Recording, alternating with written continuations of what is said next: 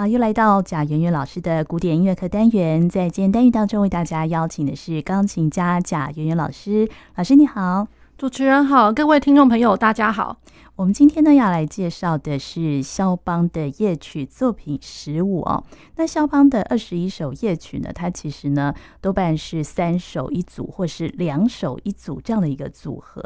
呃，是的，对，呃，就是说在啊、呃，比如说像我们之前介绍过的 Opus 就作品九，跟我们今天要介绍的作品十五都会是呃三个一组的。那不过就是说在十呃 Opus 十五之后，Opus 二十七以后的一些作品，应该呃几乎都会是一个作品号码，然后大概是两个一组这样子。哦，对，对，所以就是它的这个编排其实蛮有趣的。嗯，是。那作品十五哦。呃，他的创作年代大概就是在一八三零到一八三三年所创作的。那他是献给呃作曲家费迪南德希勒哦，这是一位德国的作曲家嘛？呃，对，他本身就是嗯、呃、一个德国作曲家，加上他本身也会是一个很优秀的指挥，然后钢琴，还有他也基本上也是作家，然后也会是一个就是。呃，专门在呃，比如说是呃音乐的活动的一些就是总管这样子。嗯，对。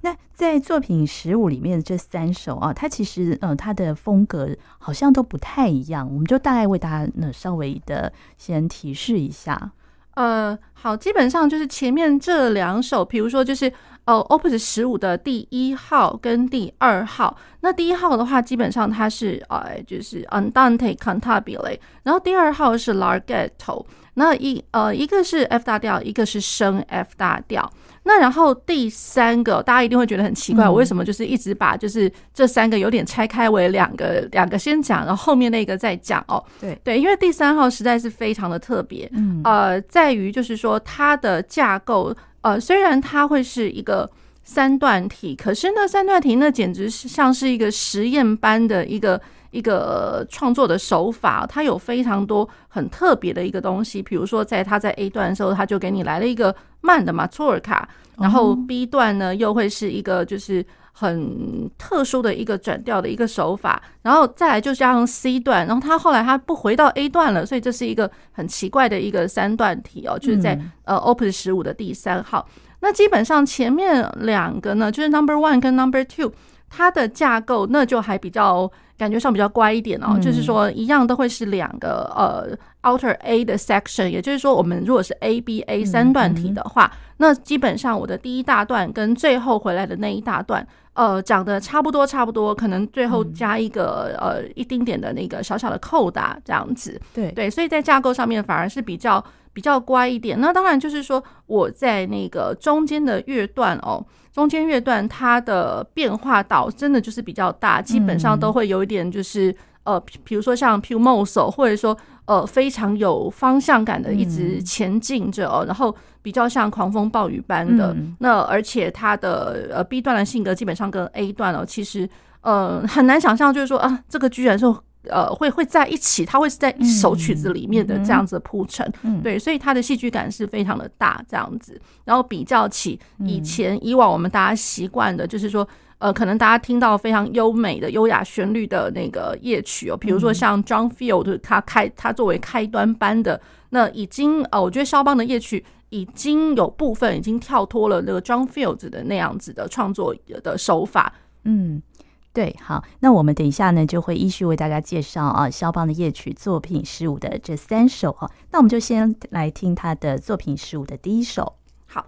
好，那作品十五第一首，那它的呃 A 段呢，其实大家就会觉得说，哇，好好美哦。第一个感觉一定就是好美，嗯、那就是说，除了就是它非常的呃抒情，然后。呃，基本上也蛮具有冥想的那个风格，这样子。嗯、那我为什么会冥想呢？实在就是说，它的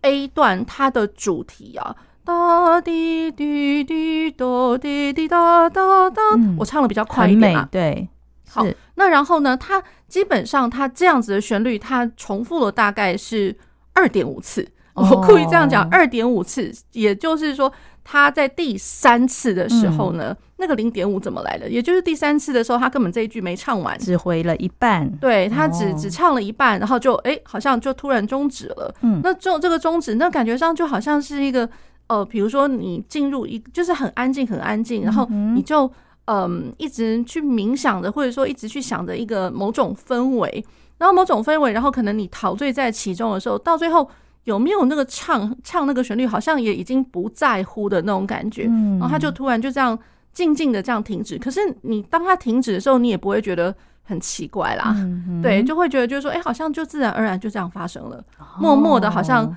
呃，就是那个镜头越拉越远，所以你也不会觉得很突兀，哦、然后就很宁静，感觉要结束。然后接下来呢，又一一段这个 B 段，有点那个狂风，也不能说狂风暴雨，没有那么强烈。呃，其实我我觉得还是有哎、欸，有稍微一点。对，因为基本上它的 B 段呢，就因为是 F 小调，嗯，F 小调，那然后呃，它一旦出来 F 小调的时候，当然大家一听一开始听到就是那个。哎，哒哒哒哒哒哒，那个六连音哦，非常急促的，而且又是呃双音的那个和声哦，然后而且是两个声部都是这样子，呃六连音的这样跑，所以一开始就会觉得好紧张，所以就会觉得就是说，肖邦他刚刚在 A 段的那个淡调的那个感觉，不晓得是有意呢还是无意呢？他不晓得是要让人家去沉醉在那个哎突然 A 段就是就是这样静静的就这样淡调的那个氛围，然后再突然开始呢？还是说他其实就是在那个空格空档的那个时间，根本就是有所准备，而且那个有所准备就是他也省了不少力，就是讲比较开玩笑一点的手法，就是说他可能也省了不少力，因为我可能就是少去了很多，就是我为了要转调，或者说我为了要去铺陈那个 B 段情绪的那个铺陈哦，那他其实基基本上他就是借由这个空档前面那个空格的那个时间，突然。然后他就给你一个下马威那种感觉，嗯、就是非常突然的。对对，那所以我会觉得，哎，他这样的手法，呃，很有趣，可是也很特别。嗯、对，好，那我们就先来听肖邦夜曲作品十五的第一首。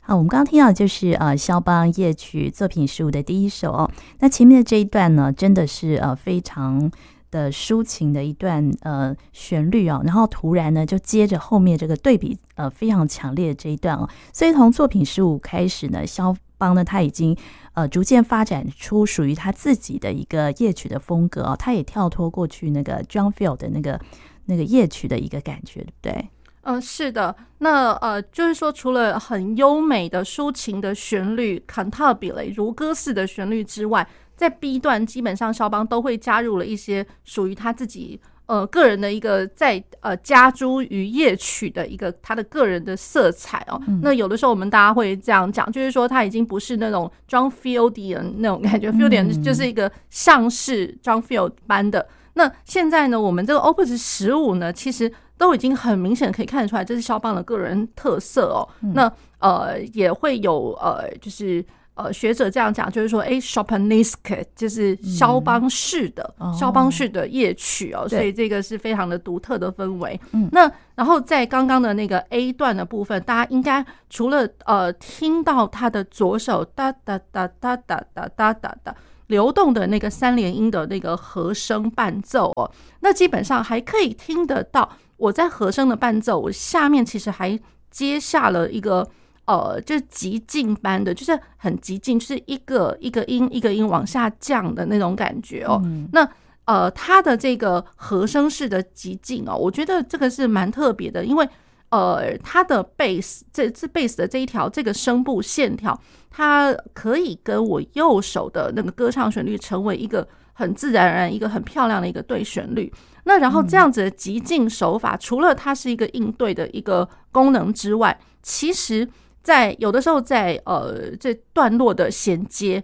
或者是说我要去转调的时候，这样子的一个急进的一个写作过程哦，我觉得反而也是一个呃吊人胃口，因为不知不觉哎，突然已经转到一个非常远的远细调，还不是近细调。对，所以肖邦在他这个时期的一个做法，我觉得呃他的线性的一个转调，我觉得这还蛮重要的。听众朋友可以呃稍微去仔细听听看他的左手。左手基本上就是除了极静之外，我还不只是全音，有的时候只是半音半音的一直往下降，对，所以这个蛮好玩的。是，那然后呢，在它的 B 段来讲的话，它的 B 调的转调手法有，呃，一开始你会听得到是 F 小调，然后再过来也会听得到降低大调，嗯、然后再走到了呃回到了呃呃 F 大调。嗯、那所以就是说呃在 F 跟 D 哦，不管是说大调或小调啦、嗯、，F 跟 D 基本上它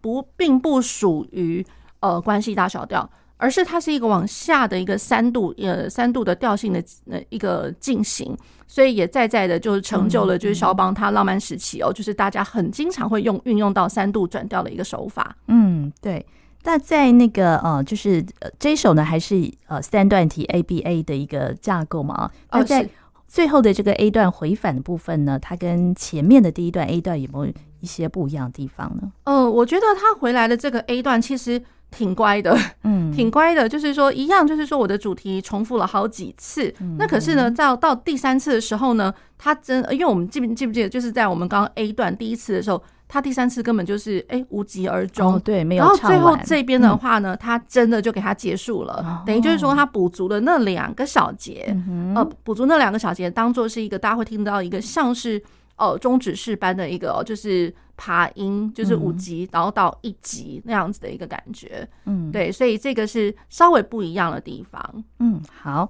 那我们接下来呢，还在为大家介绍的就是呃，肖邦夜曲作品十五的第二首，那我们就先来听他的第二首。好。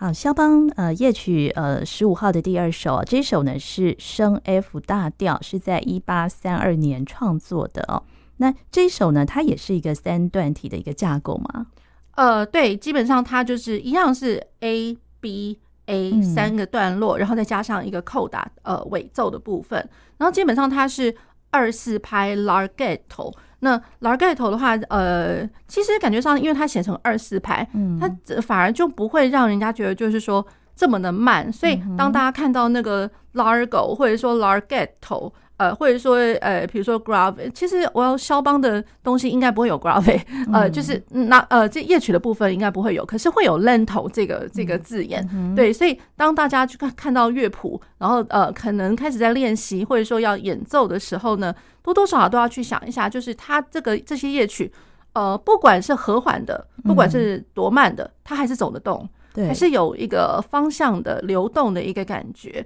对，嗯、所以先看到了 Larghetto，千万不要觉得说，哎、欸，它可能是很、哦、又是一个走不动的东西这样。哦、所以这个是以 Larghetto，就是以圣环版开始哈。呃，对，可是因为呢，因为它是二四拍，所以总会觉得，嗯、因为平常二拍子自然而然你会觉得它是有一个摆动的一个感觉，嗯、对，所以就是说从它的那个乐谱上面。呃，那个呃，很明显可以感觉到，就是在他的左手当当滴当当当当当那种感觉上，就有点是像钟摆一般，就是从左边摆到右边那种感觉。然后它的重心其实就是一个蛮规律的一个感觉。然后我在下方的规律的伴奏，然后上方我衬托着一个，就是可能它的主题就是一而再再而三的回返。可是每一次的那个。呃，主题再现的时候呢，呃，它都会加上一点点，就是小小的变奏。嗯、也就是说，我在呃前一集的呃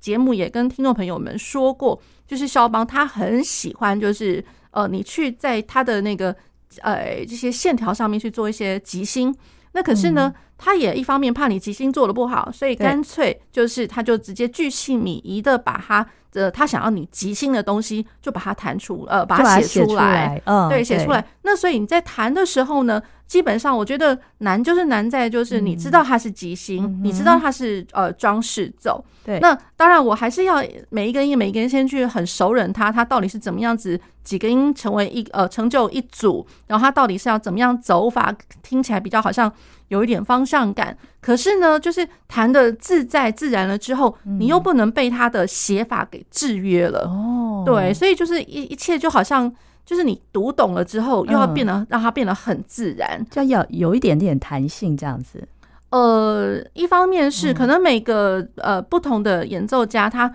诠释出来的他们各自的弹性，嗯、有的时候我们会觉得说。呃，弹性并不表示就是说我呃这个东西跟那个东西的间隔有多大，嗯嗯、而是说我觉得那个弹性应该是指我一个大范围里面，我到底要先走快一点，再走慢一点，嗯、然后再走快一点，还是说我从慢一点，然后逐渐的加快？哦，对，我觉得是这样子的一个方向上的弹性，而不是空间上的弹性。哦，对，对，所以我觉得这个是呃诠释他的作品在演奏装饰奏的时候，嗯、我觉得。还蛮奥妙的，对对，然后他的基本上每一次回返，他真的都做的不一样的那个装饰走，嗯、所以可能在背谱上面呢，我觉得也需要耗一点脑筋，这样子、嗯、要非常的熟。对，是这个是它的 A 段的部分。对，那然后呢，它的 B 段，它的 B 段，呃，我会觉得好像有那么一点点。因为有点顺水推舟那种感觉哦，嗯、那顺水推舟实在是因为我们前面 A 段快要结束的地方，它基本上有一个 stringendo，就大家会听到它的那个左手的伴奏、嗯、开始从当当当当开始变成是多一点的和声，和声它的音稍微呃从呃一个音两个音变到三个音，就三和弦都跑出来了，嗯、所以。基本上我听到的和声的浓度声响就已经比较厚一点，会觉得好像嗯开始有点压力了嘛那种感觉。哦、对，那然后再过来，诶，它这个和声突然变成是爬音爬音般的演奏法，嗯、然后再加上 con forza，然后再加上乐谱上面他又写了 stringendo，stringendo 的话是拉紧的意思。哦，对，拉紧的话那就是诶，那就加快嘛。对，所以它的那个速度会比前面第一段稍微再快一倍嘛。呃，其实有那么一点点，呃，应该是还不至于到一倍啦。嗯、可是的确是很明显的变化，它有变快的那个趋势。嗯，对，所以就是它的那个变快，其实是从它前面衔接的段落已经有在准备了，stringendo、哦、在酝酿当中，在酝酿当中，然后只是稍微借着几个音的 return note，就是说先往前冲一点，然后借着六个音稍微 hold back 一点点，嗯、然后再开始到了 B 段。好，然后这个 B 段呢，大家会觉得，哎，怎么好像调性上面第一个已经会觉得好像都是一个不确定的感觉。嗯，好，因为我们前面 A 段是升 F 大调，那我的 B 段呢，除了我听到的，哎，每一个拍点通通变成五连音了，然后五那中间的声部是五连音，然后我上面的声部是附点节奏。嗯，对，那然后下面呢变成是切分节奏，就觉得哇，这个节奏上面其实。好忙啊，嗯，超级忙的。那他这个的写法，我觉得一一方面也蛮像那个肖邦的那个前奏曲哦。前奏曲其实前面有，也就是在前面的部分，其实有这么一首，嗯，有这么一首，呃，跟这个地方，我觉得他写作手法还蛮像的。也就是说，我一只手可能要 handle 两个声部，而且这两个声部可能在节奏上面就已经够够够累人的了。就是你要去 manage 这两个不同不同的节奏这样子。对，所以我觉得，诶，他我也很难讲，就是说他这个的，呃，这个写作手法是不是就是被后面的他后面的作品，他也会觉得说，诶，就 paraphrase 一下这样子，还蛮好用，就引用到后面去了。对，好，那然后呢，它的调性上面呢，呃，基本上你很难讲它是什么调，嗯，你只能讲说它好像是什么调的五级，所以它就一直坐落在呃某某个像是某个调的呃五七。然后我们都把它叫做是 secondary dominant。嗯、那比如说一开始呢，你会觉得它好像是那个那个升 F 大调的五七一开始的地方。嗯、好，那然后再过来，你会觉得怎么好像呃听到的是好像 A 大调的那个五七的和弦、那种感觉。对，那然后再过来再过来，你会觉得哎，到底它怎么走法？然后你只是听到 Re Mi So Si，然后听到哆咪嗦西，然后法哆拉，然后会觉得哦，finally 怎么好像。他总算好像要回来的那种感觉，哦，对，他最后就回到了那个呃升 F 大调的五级，也就是说我 B 段快要结尾的那个地方，嗯，他那个结尾做的我觉得还蛮蛮有秩序的 那种感觉，就是说我前面一直就是有点往前往前冲了，虽然不至于狂暴啦，嗯，可是他的那个冲法我会觉得哇，还蛮精彩的，可是后面他加上了 molto rallentando。也就是说，我 B 段快要结尾的地方，哎，他就真的乖乖，他告诉你，就是说，哎，要减速喽，要减速了，嗯、要刹车喽，这样子。然后 rallentando 完了之后，他后面最后那一组，他告诉你 Small Zando，Small Zando 就是说 dying away，也就是呃，他要慢慢的呃就是变变得就是消化到没有了，就非常突突然就是又慢，然后又又要没有声音的那种感觉。嗯嗯嗯、对，好，然后在最后又停在一个哎、欸、稍微的一个 Firmata，就是有休止符，可是上面有一个延呃延长记号。嗯，对，所以我会觉得哎、欸，那个肖邦他最近我们在看他的作品，有时候他的乐段转折哦。还真的就是 Firmata 还真好用啊，嗯、对那种感觉，对。对，就是说它其实就是这样，它需要这样静止一点点的那种空间，嗯、可是你不用特别去想说我到底要留几秒还是留几拍，它其实就是一个一口气喘息的机会，突然它的哦氛围它又换回来了，嗯、这种感觉，所以哦、呃、最后 A 段就又回来了，哦对，可是这次回来的 A 段它的那个装饰那简直是。精彩至极，就是超级多音的，而且它原先的第一段的 A 段有更多的装饰奏，这样。对，更多的感觉上是非常非常的华彩哦，那种感觉，对，所以再再也展示出就是肖邦，你要能够演奏肖邦的东西的话，你的就是手指头就是蛮吃手指头的。灵活，对，那个手指头技巧要非常的好，那然后你的音色控制要非常的漂亮，对，然后当然就是肖邦他自己用的那个钢琴哦，play your piano，基本上也可以展现出他这样。非常漂亮，然后巨华彩又很甜美的那种声音，嗯，哇！对，那这是他的呃作品十五的第二首啊。那我们接下来呢，要先来听的就是他的作品十五的第三首啊。这一首这一首的性格呢，其实跟前面两首呢，就是有比较大的一个不同啊。那我们先来听听看，是。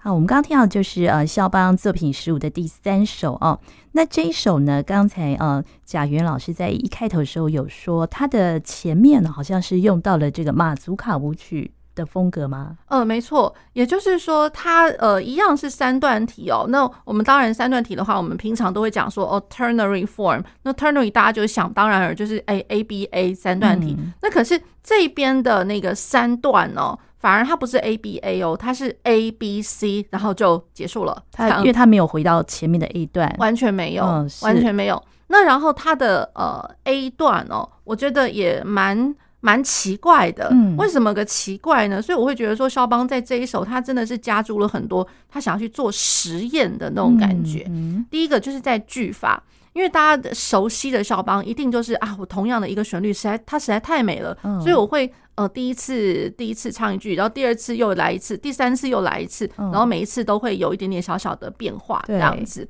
好，那然后当然它的 A 段哦，呃这样子的架构就是它的呃句法一再的重复重复回来哦，嗯、这个是没变，完全没变的。嗯、可是真正会特别的就是说，当这些在回返的东西的时候，我们之前习惯的那些。架构可能都会是四个小节、八个小节，都反正就是蛮平均、蛮对称的。嗯、那我们现在的这一个呢，诶，突然会觉得就是说，好像你要讲平均，对，它好像也算平均了。你要说说对称，它也很对称。可是它的句法是七个小节加五个小节耶，光我一个主题句哦，它是一个七加五的感觉。嗯，所以。不管怎么样，你光单数来构句，单数小节来构句，那就实在是蛮奇怪的了。哦，一般都是对称的，对，一般不是四就是八，嗯，哦，反正或者是说顶多四跟八之间，嗯，可能再多延伸个四四四小节，或者说延伸个两个小节，嗯，至少都是双数。是。对，那可是。当然，我七加五，它加起来对，它是双数，没错。是，可是它前半句跟后半句完全就是一个不对称的一个状态。哦，对，那就是说七加五，所以前面那一句还蛮蛮久的。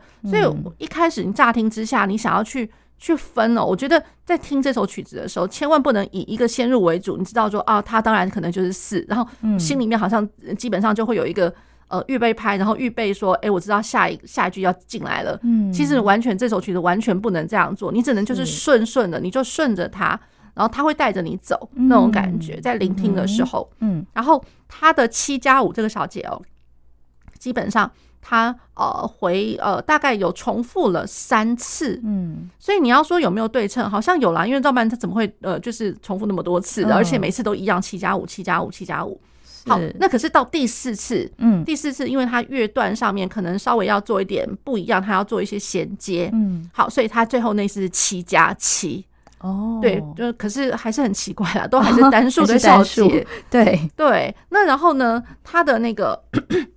它的调性啊，其实我觉得也蛮好玩的。嗯，一般来讲，我们的调性应该同一个段落应该都长一样，可是呢，它这个调性呢，它一开始是 G 小调，嗯，最后它结束是在 D 小调上面，就是在 A 段的结束的地方，结束在 D 小调。哎，这个也蛮不一样的。嗯，好，那然后呢？为什么会讲它是马祖尔卡？大家会听到，哎、嗯，好慢哦，就是那种感觉，就是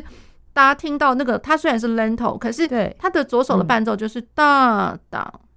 哒哒，嗯，然后哒哒，一直就是这样。那大家有没有想过，就是以前我们在介绍马祖尔卡的时候，那马祖尔卡其实它不是只有嗯那么那么一百零一种哦，它其实是。有呃快的，对，然后也有中庸的速度的，对，然后也有呃慢的，对。那大家想想看，那这个到底是快的还是慢的，还是怎么样子的？是应该是慢的嘛？对，那这个应该是慢的。哦、那慢的它呃，就是稍微帮大家复习一下，嗯、慢的叫做 Kuya Viak、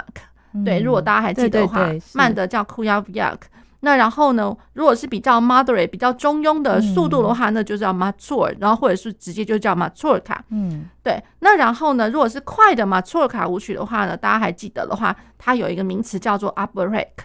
走快的三、嗯、呃三拍子。嗯，好，所以会变就是说我在这边等于是先给大家算是复习，也算是预习，嗯、因为未来搞不好我们也还会遇到别的曲子。也说不定也会在夜曲里面，说不定也会在别的曲类里面又来了这种马祖尔卡的东西。对，嗯、对，所以我觉得肖邦也蛮好玩哦，就是说他可能我觉得有有那么一点点在预告，或者是说有点教育的意味，嗯、就是说我在。呃，夜曲里面，他顺便帮大家就是讲一下，别忘记我有这样子的作品嘛，错卡的作品，而且这个是慢的，别忘记。对，他就经常喜欢融入民族的风格在里面。嗯、对对，那所以这个呃，这个是 A 段里面，我觉得超级呃 是超级的特别的地方，嗯、而且你会觉得就是说他在运用一些就是可能他他的旋律上面哦，有有的时候你多多少少会觉得这个氛围怎么好像。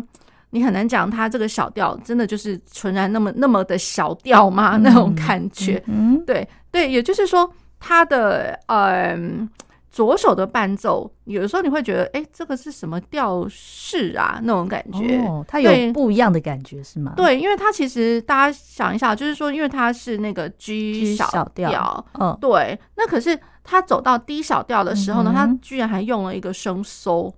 对，那基本上那个升 So 等于是，如果是低小调来算的话，是第四个音升上去了。哦，对，第四个音升上去了。那所以有的时候你会觉得，就是说，哎，那然后如果是说 G 小调的话，以 G 小调来讲的升 So，它是呃等于算是第一个音或是第二个音稍微提呃，就是那个半音，变是半音的一个极进的变化。对，所以你要讲说它有可能有那么一点东方小音节的色彩。嗯，就是说，如果是低小调来讲的话，它会有两个增二度，就是第三、第四个音的增二度，所以瑞咪发升嗦拉那种感觉。那如果是以原调来讲的话，原调来讲嗦，然后升嗦，然后拉 C，所以会觉得，哎，怎么好像是 G 开头的一个 Phrygian 的一个调式？嗯，对，所以我觉得，哎，这个它的调性的运用。蛮好玩的，不不纯然那，它不是那么单纯的小调音阶而已，不纯然是 G 小调，对，哦、是，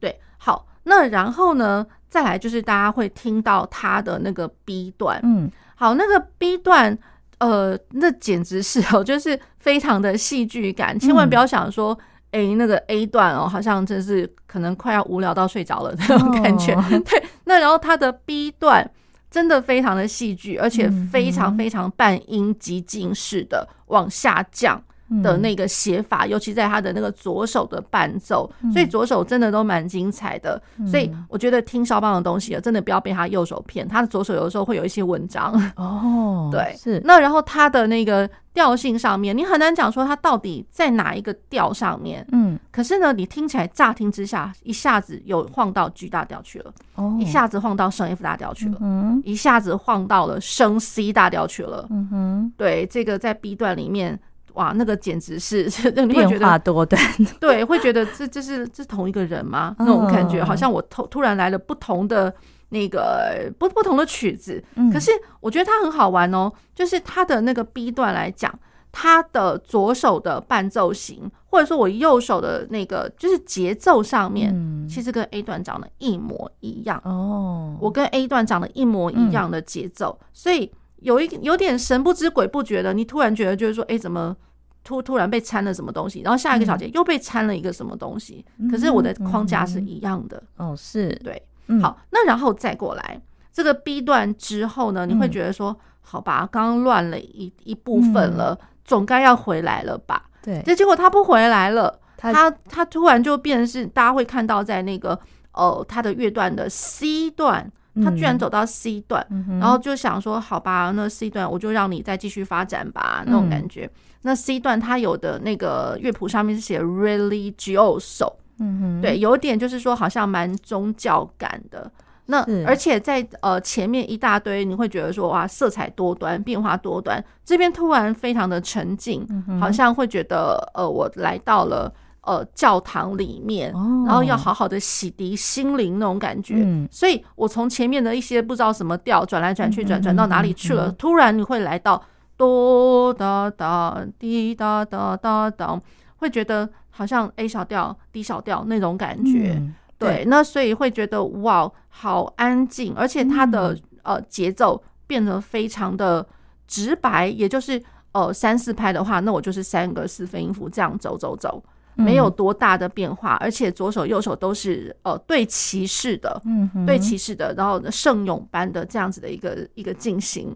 对，那这样圣咏般的进行，我老实讲，其实呃在这个肖邦夜曲。它也不是第一次出现。那然后呢，在那个嗯，我们之前介绍了马错卡，其实也别忘了马错卡也会有好几次，你会听到就哎圣咏哎这样又又来了。对，所以感觉上那圣咏这样子的一个素材，对于肖邦自己内心来讲，是不是有某种特定的意涵？嗯，对，会变成就是说，好像是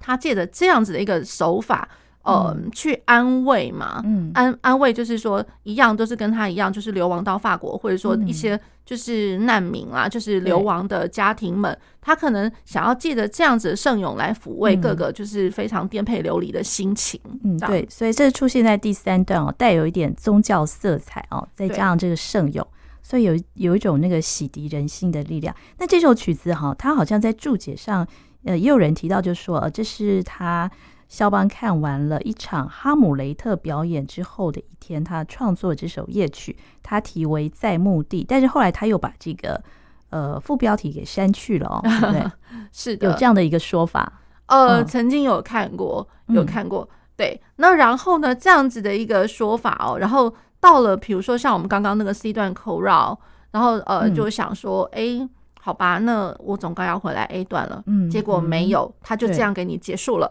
哦，对，就是一个 C 段，就是 C 段，他就借着 C 段，然后这样就结束了。那然后呃，最后呢，你可能会听到他的那个呃，就是他的那个那个小结构句，它的架构变成是。八加八，八加八，所以会变成就是说圣咏的这一个部分呢，它其实是比较乖的，至少就像我们习惯的八小节为一个单位。嗯，好，那所以就是说大概是八个小节，然后大概呃连着大概四次的四个八这样子，然后最后呢，它结束结束是在一个 Picardy 的三度。大家还记得我们原本一开始是 G 小调，对，那现在是 G 大调，哦，对，那所以它整个调性的走法有那么一点点像是 G，然后升呃 F，然后到升 F，然后到 G，所以基本上围绕在 G 上面，只是可能小调跟同名大调，那可是就在它的下领音上面呢，稍微晃了一下那种感觉，对，是，嗯，好，那这是我们为大家介绍啊肖邦的夜曲作品十五的第三首。那呃，这一组的这个作品呢，呃，也是他在一八三零到一八三三年创作，大概是在一八三四年的一月出版的作品。呃、是的，是好。那我们今天也非常谢谢贾圆圆老师啊、呃，谢谢主持人，谢谢各位听众朋友。